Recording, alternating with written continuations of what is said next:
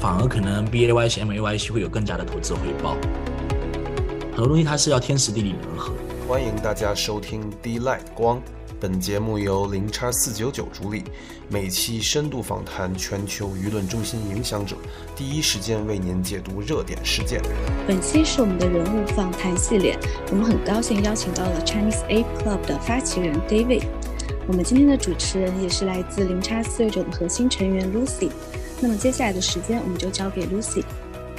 谢谢 Miki，然后我是 Lucy，我是来自零叉四九九的 Co Member。今天很高兴邀请到 David，接下来的话，请 David 简单做一个自我介绍。好的，好的，非常感谢 Lucy 跟 Miki 的邀请。大家好，我是 David，目前是 Chinese App Club 的发起人之一。那我们俱乐部是全称叫做无聊猿的华语俱乐部，啊，目前是定位。在面向全球的华语的用户啊，B A Y C 的持有者组建了一个自发的一个非盈利性的俱乐部啊，然后我们目前的俱乐部的成员大概是三百多人，然后持有大概有几百个 B A Y C 啊，还有一些包括 M A Y C Punks，还有一些篮球的 N F T，嗯，然后我们今年也会在全球很多的地方啊举办一些 offline 的一些。聚会啊，来促进整个华语的 NFT 圈子的一些交流。OK，Lucy。好的，谢谢 David。其实第一次和 David 认识的时候，当时 Chinese Club 好像也刚刚成立，那时候才好像二十多个人，现在都已经三百多人了，时间也是过得很快。我们接下来就切入正题，然后呃，第一个问题的话是 B A Y C，它是 Yuga Lab 在二零二一年四月份以零点零八个以太坊的价格去 mint 的。然后到现在也是成长为 NFT 整个产业的龙头和风向标了，接近于差不多最近地板价差不多在八十个以太坊左右，也是一千倍左右的涨幅了。然后您第一次接触 BAYC 是什么机缘巧合？可以和我们讲讲你第一次买入 BAYC 的经历吗？OK，其实第一次了解到 BAYC 是在二一年的时候，大概六七月份吧，七月份左右。是美国有一个华人的朋友跟我关系还比较不错，然后跟我分享说：“哎，现在有一个东西叫 NFT，有一个 NFT 叫做 BAYC，然后他就跟我讲，，I B Y C 是什么？他们以前在做了什么？然后，哎，那我就花了一些去做了一些 desk research。”那我发现说，哎，这个东西还比较有意思。那在七月份的时候，那时候并没有去去做这样的一个投资决策，直到后面大概八九月份的时候吧，看到越来越多的一些在美国的华人朋友，然后还有一些包括有一些知名人物吧，就是说啊，也有听说在介入吧。那后面我觉得，哎，那我觉得这个东西应该还不错。那因为之没买之前就不太了解，所以就是那我就买一个吧，然后就进去加入到他们的 Verify 的 DC，然后包括加了一些群吧，然后也是这样的一个机缘巧合吧，然后跟 BAYC 结缘的。好的，了解。那可以请问您，就是买了那个 BAYC 之后，你后续有什么操作吗？有买其他的吗？或者是买了这个之后涨了，然后你又卖，然后又买吗？有过什么？经历吗？OK，啊，其实是 Flip 过了，因为本身我是一个金融背景出来的，所以我们做很多投资决策的时候，会基于它在这个阶段的一个合理性。所以我其实中间做过几次波段了，然后最高的时候差不多一百个以太坊也买过，然后最低的时候也很便宜。可能就几个以太坊，所以说在这中间过程吧，就有买有卖，然后最后到现在有留下一只自己比较喜欢的款式的，虽然说不算是稀有款，但是是我个人比较喜欢的风格的吧。所以这是在这个接呃从刚开始接触到现在吧，其实然后包括后面也买了很多其他的 NFT，然后有一些留到了现在，有一些嗯。在一些比较合适的时候也卖掉，但是持有如果说参与时间最长的，呃，持有时间最久的应该还是 BAYC 啦。了解了解。下一个问题是，就是 Uga Lab 发展至今，从 BAYC 到 MAYC 的那个药水，然后再到 BAKC，然后再到后面收购了 CryptoPunks 他们的 Lava Lab，还有再到后面土地的发售，还有 ApeCoin，还有就是到现在这个 Pass，还有 Donkey Dash 这个游戏，那这整个发展历程其实也是挺多里程碑的事件的。其中哪一件事情，然后令你的印象最为深刻呢？我觉得其实我们拿最近的事情来说吧，因为最近我觉得大家应该都知道，目前算是全球金融市场，其中就包括加密市场的一个大熊市。那在这个阶段，其实 B A Y C 还是顶住了啊，其实应该说 Yuga Labs 应该是顶住了一个很大的压力，去把他们的 Long Map 里面的 Doki Dash 这样的一个游戏。去发出来，那我觉得是挺不容易的，因为在这个阶段，能够敢去把这种优质的东西拿出来，让市场来考验，是非常检验一个企业的运营以及它的粉丝的这个信仰程度，或者说这个社区的用户粘性。那我们可以看到，Doki 大学之前的我们现在的交易在 OpenSea 上面交易的 Pass Card 叫 Super Pass，那这个 Pass Card 的话。理论上大家都是非 mint 的，只要你持有 B A Y C 或者你持 M A Y C，然后你会有获得不同的等级的 pass card。那我们会看到，其实，在这种情况下，今天应该如果没有记错的话，大概 floor price 还会维持在二点七，这是他们稀有度最低的一个 Tier One 的一个 pass card。那 Tier Four 的最高的时候，其实大概达到八个接近九个以太坊的成交价。所以通过这个事情，其实让我有一点比较大的感触吧，就是很多时候优秀的企业、优秀的 IP，它是能够抵御很多周期性的波动的。我们通过这个事情能看得出来，对吧？大家可以确切的感觉到一个几乎对于持有者来说零成本的 NFT。可以做到这样的一个 range，这样的一个价格的 range 是很不容易的，而且交易量也从 mint 那一天开始到现在，基本上都是位居 open 市的榜首的前十啊，而且好几天是占据了 top one 的位置。那这个事情，我觉得还是给了整个市场很大的信心，就是优秀的 NFT 头部的企业，它的长期的这种的叙事能力，或者说长期的这种的价值的输送。啊，这一点我觉得给了整个市场还是一个很大的信心。对，是的，其实在这个熊市这个整个大环境下，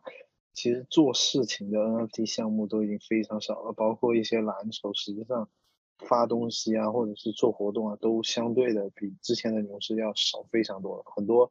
像二级的那种，就不是超一线的那种 NFT，很多准蓝筹的项目基本上都已经销声匿迹了。对，然后下一个问题是，就是相比于 B A Y C、M A Y C 还有土地这些 Ape Coin 这些游戏的发布，它都受到了整个市场的关注。然后就关注度而言的话，像 B A K C，它反而没有那么吸引眼球。但是呢，它好像又是有一定的重要性的。就是你怎么看待这个 B A K C 的这个角色，以及它发行到赋能的这个环节？OK，大家其实应该了解 BAYC 或者 Yuga Labs 整个生态的人应该记得，BAKC 是在 BAYC 发布五月份后六月份的时候，大概六月底的时候，如果没记错的话，在那个阶段给持有者去空投的啊，让大家去去领取的。那最终是大概领取了九千七百多个 BAKC 作为。B A Y C 的这个宠物陪伴这样的一个概念存在，那我觉得 B A K C 确实其实是被市场忽略的一个，我觉得很大的一个原因是在于前面有两个太大的 I P B A Y C 跟 M A Y C 在，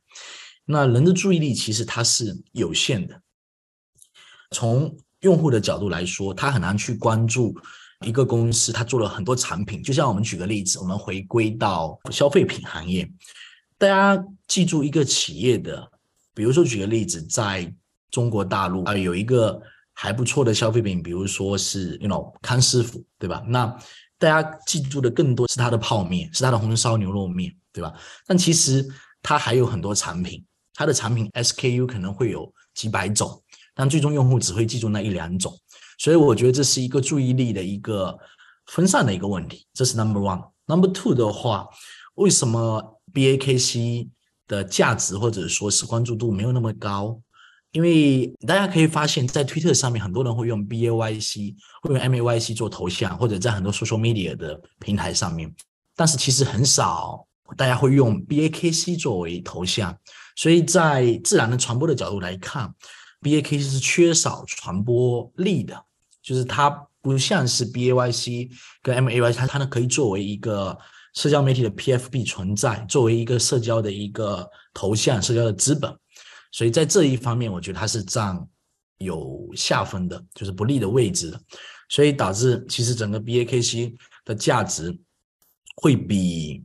MAYC 低比较多。现在的价格应该是 BAKC 七点六的 floor price，MAYC 应该接近十四，如果没记错的话，所以差不多是 double 的。这样的一个差额吧，嗯，所以这是我从我的角度的一个分析吧。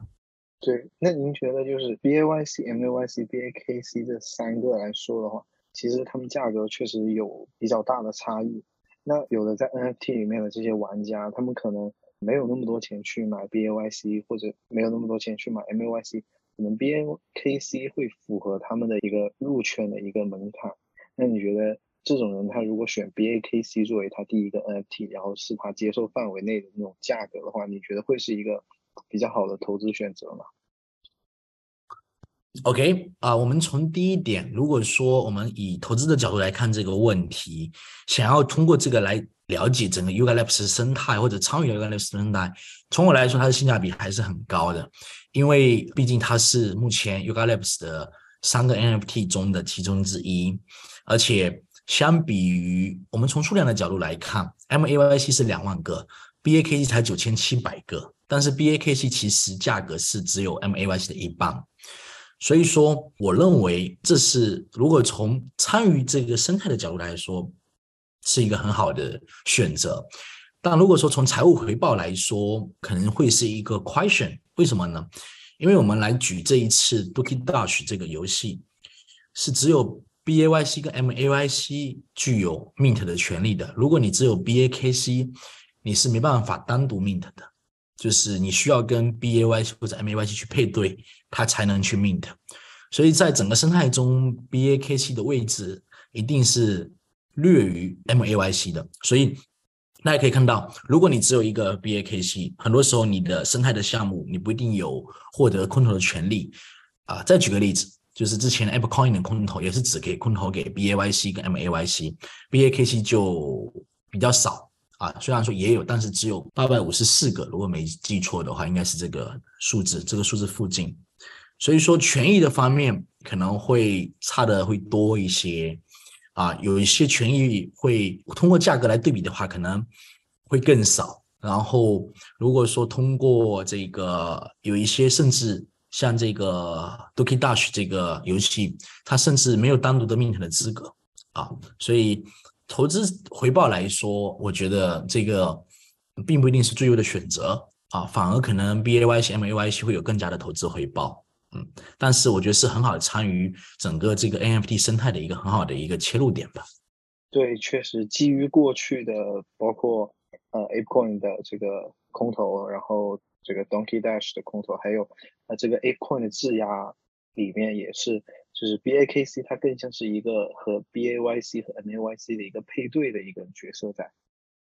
对，然后下一个问题的话是，我们知道您除了这个 BAYC Holder 的另一个身份是 Chinese A Club 的发起人，然后从这个发起到召集大家，然后到经营到壮大这一个社区，真的是需要很多维度的努力。然后您当时下定决心做这件事情的初衷是什么？然后也是什么让您就是坚持下来了，做到现在？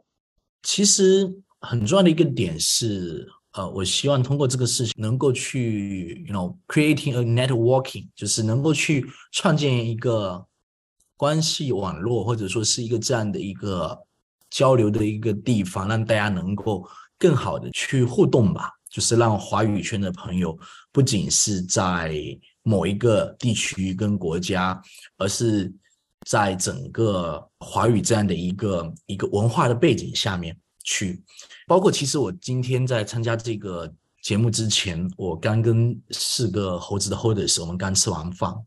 那我觉得给我很大的一个动力，或者说能坚持到现在，就是说我通过这个事情认识到很多朋友，包括认识了今天的 Lucy，对吧？还有很多很多很 nice 的朋友。那这个事情是让我觉得是有比较大的动力，或者说是有意义的，就是通过这个事情啊，我自己也认识了很多朋友，我也让很多朋友认识了更多的朋友。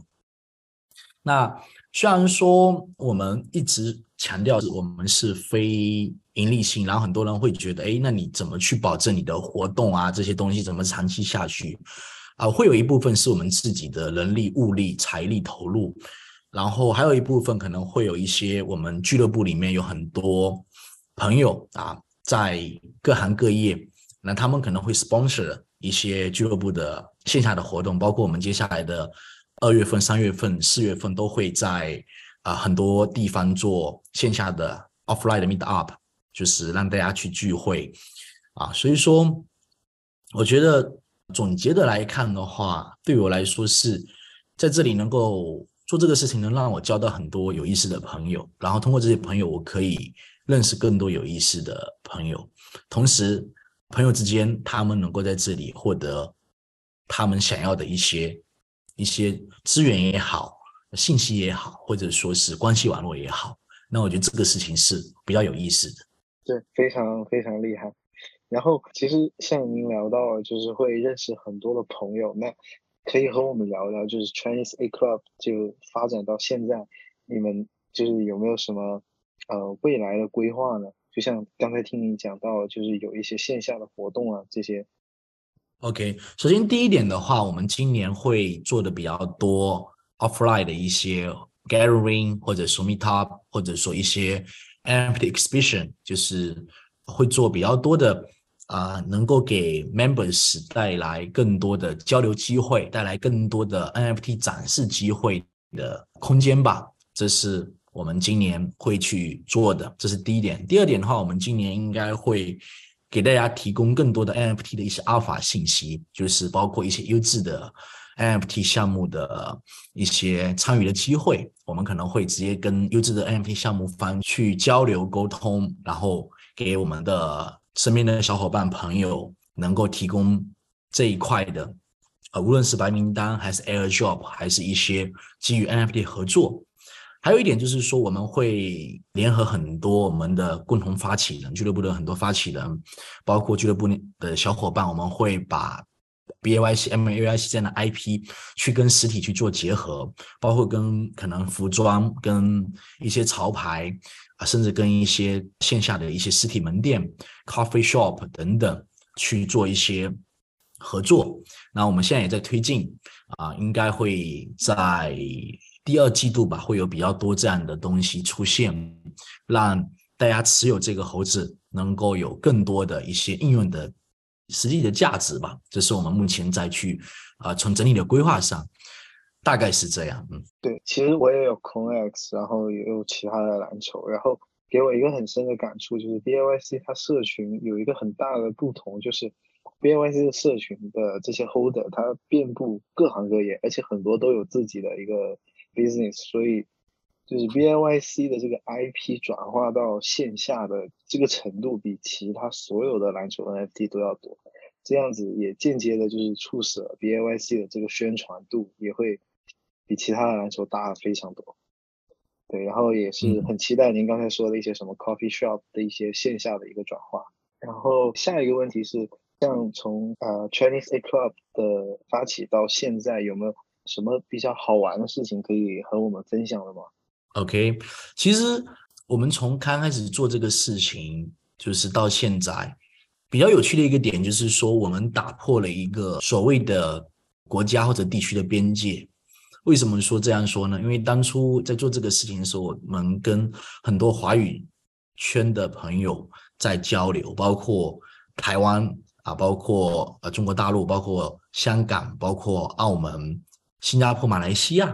还有包括一些在美国的华人、A、B、C 的华人去交流这些事情。那我觉得比较比较有意思，或者说比较感动的事情，就是说大家聚在一起，呃，可能宗教不一样，国籍不一样，甚至可能大家的背景也会差异很大。但是聚在这一起以后，大家聊的事情其实更多的会偏大家喜欢的 NFT，或者说大家喜欢的 Web 三，或者说是大家喜欢的这种比较新兴的事物。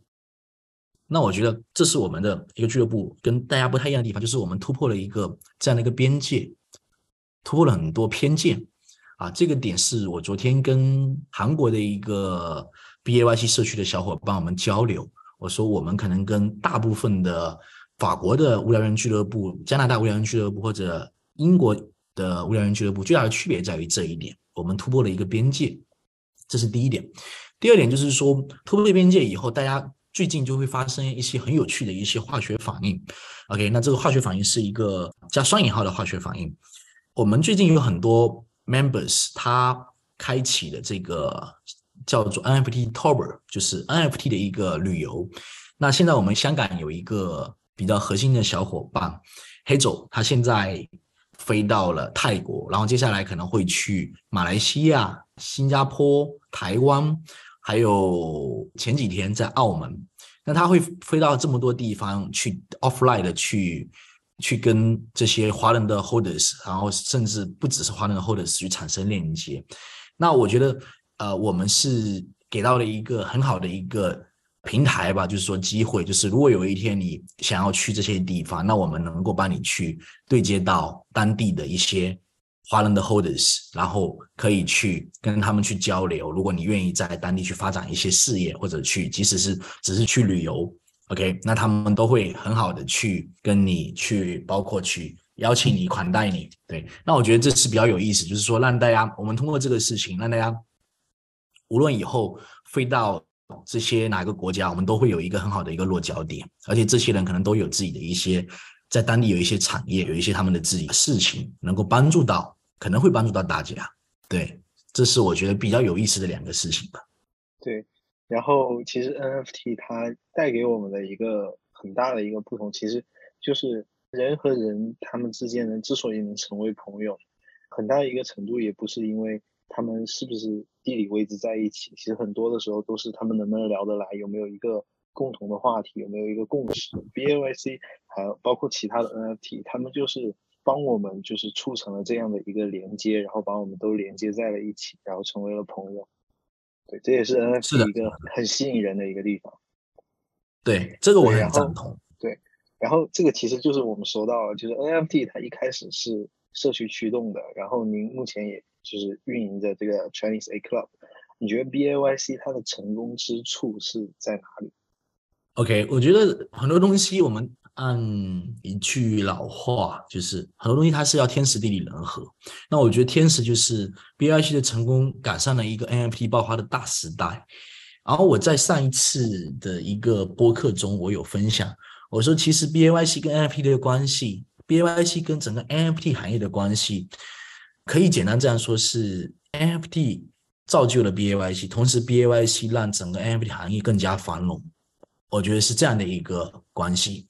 那这是天时，那包括地利的话，我觉得是 B A Y C 在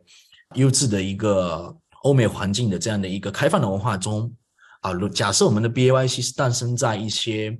并不是那么开放的一些这个艺术文化或者说是价值文化中，我觉得并不一定还能走到今天。那我觉得开放包容的这样的一个创新文化诞生在美国这样的一个沃土中。啊，是让他能够走到今天一个很重要的一个原因，包括这个沃土有资本，有优秀的团队。那第三个，我觉得就是最重要，就是他们的团队确实还是很给力，啊，能够不断的给用户制造惊喜，知道在什么时间点去输出什么样的信息，如何能够让他的持有者能够时刻保持关注度。那我觉得。在这一块，Yuga Labs 的团队是做的非常好，包括后面，呃，成功了以后引进的优秀的团队，来自于啊微软也好，亚马逊也好，还是甚至一些推特的这些啊全球 top 公司的一些传统的优秀的人才来到团队中，啊，这也是保证了他们能够不断有长期的叙事能力，长期的一个故事能力的一个核心点吧。然后包括我们最近有看到，呃，在今年的六月份啊，暴雪娱乐前 CEO 将会加盟 Yuga Labs 担任 CEO 一职。那我觉得这是非常重要的，只有不断的优秀的这样的人才的更新跟扩充，才能保证你的整个产品、你的整个世界观，或者说你的整个的故事线才会更加的饱满。对，是的，B A Y C 也是依靠着这个，毕竟是头部的 N F T，它也是可以把就是这种龙头的羊群效应，就可以把不断的把更多的人才来聚集起来。然后下一个问题的话，会是就是很多 NFT 社区它的活跃，包括它的生存，都依赖于这种持续的白单分发，然后去留存这种社区成员。但 BAYC 它是一个很神奇的地方，因为我去它的 DC 也待过很久，然后还有其他的就是很多的社区，像呃我们自发的社区也是。几乎就是没有看到这种白单的奖励，但是像 B A Y C 的它的社区的这个 D C，然后都保持着更高的一个活跃，相比于那些持续分发白单或者是靠什么激励来留存社区的，保持着更高的活跃。那你怎么看待这样的一个社区发展？就是 B A Y C 它是如何做到的？OK，首先我们从两个维度来看这个事情。第一个维度从 B A Y C 的官方。确实，他们到目前为止几乎很少看到啊，在我印象里面是几乎没有。这个是一个很好的保持自我的一个价值观塑造的一个过程。那这是第一点。第二点，为什么能够让大家能够有这么多的激情或者说热情在里面去活跃社区呢？我觉得从我的角度来说，呃，我之前也很活跃于在 DC 的认证的频道，B A Y C 认证频道。或者说是认证后的一些频道里面，很简单，是我希望通过这个地方能够去把这里作为一个窗口，去了解全世界各地的优秀的 NFT 持有者跟投资人他们的思路，他们在关注什么，他们在想什么。所以这是一个我觉得 how to say，就是它是应该是这么说，它是一个在这样的一个打造的一个这样的圈层里面，它营造出这样的一个氛围，让用户能够。很愿意的去自发的去在社群里面去链接去获取信息，很多人都会觉得一，you know，在 DC 里面会有很多有价值的信息，会是啊来源于一些啊持有者的分享啊，他们会认为这些持有者他有很强的投资的研究能力或者说信息获取能力啊，那我觉得这是一个很重要的一个原因啊，就是 BAYC 的官方。营造了这样一个氛围啊，当然，因为 B A Y C 这个的 N F T 的价格也烘托了这个氛围的存在。OK，那我们说到另一个维度，就包括大家会看到，其实 B A Y C 的很多社区，我们来看全球的自发的一些社区，包括我们我们的 Chinese Club，包括可能法国俱乐部、英国俱乐部，甚至加拿大俱乐部，几乎很少去在去发一些。白单或者说这样的一些东西，为什么呢？这个东西我跟这些俱乐部的发起的核心的小伙伴们都交流过。很重要的一个点，是因为我们认为有太多的项目是比较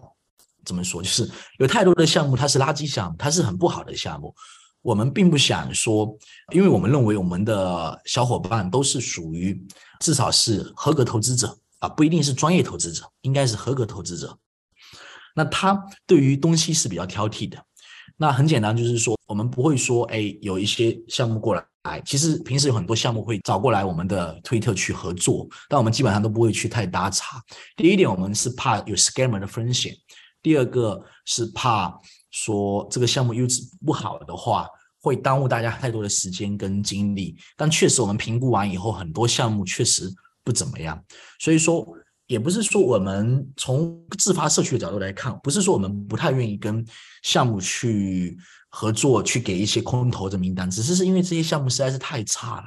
因为当你去拿着整个市场上最有热度的项目的时候，你很多项目在这个面前就没有太大吸引力的。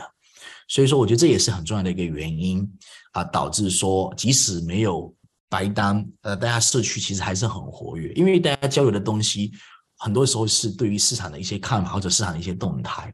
所以并没有那么功利啊。说我们做这样的社区就是为了去挣钱，或者说我们就是要去拿白单怎么样？我觉得不是这样的。对，对，这也是我觉得 BAYC 它塑造自己的这个整个的这个 DC 的氛围和自己的就 NFT 的标杆的一个很成功的一点，所以它打造了自己的 IP，然后不依靠于这种白单的分发来留存这种社区成员。然后接下来的话，除了就是之前我们谈到的，然后关于今天的主题的话，您还有什么想要和我们分享的吗？嗯，其实太多也没有了，因为之前也做过很多关于 BAYC 的分享。那我觉得最后分享一点吧，就是关于整个我对 BAYC 的整个社区的一个综合的一个总结的看法吧。就是 BAYC 其实会很有意思的一个点，就在于现在你会发现有很多人在默默的为项目方在打工，这个打工加个双引号。就是大家会自发的去做很多事情，无论是组建社区，用 BAYC IP 去开发品牌，还是用 BAYC 去做很多一些 crap 或者说一些事情 BYC 已经成为了整个 Web 三 NFT 行业的一个很重要的一个品牌，像我们在传统中的 Louis Vuitton，像一些其他的一些品牌一样。所以，但是它跟传统品牌最大的区别就在于，如果我买了 BYC，我会。告诉 Lucy 或者一些其他的朋友说：“哎，这个东西很不错哦，你应该要来买一下，或者说你可以考虑一下。”但是如果我买了 LV 或者买了 Prada，我并不会出去以后就跟人说：“哎，这个东西很不错哦，你要买一下。”你懂我的意思吗？就是这是在 Web 三时代诞生的品牌跟传统品牌的一个很大的区别啊！这是我最近思考得出的一个比较有趣的一个结论。OK，大概是这样。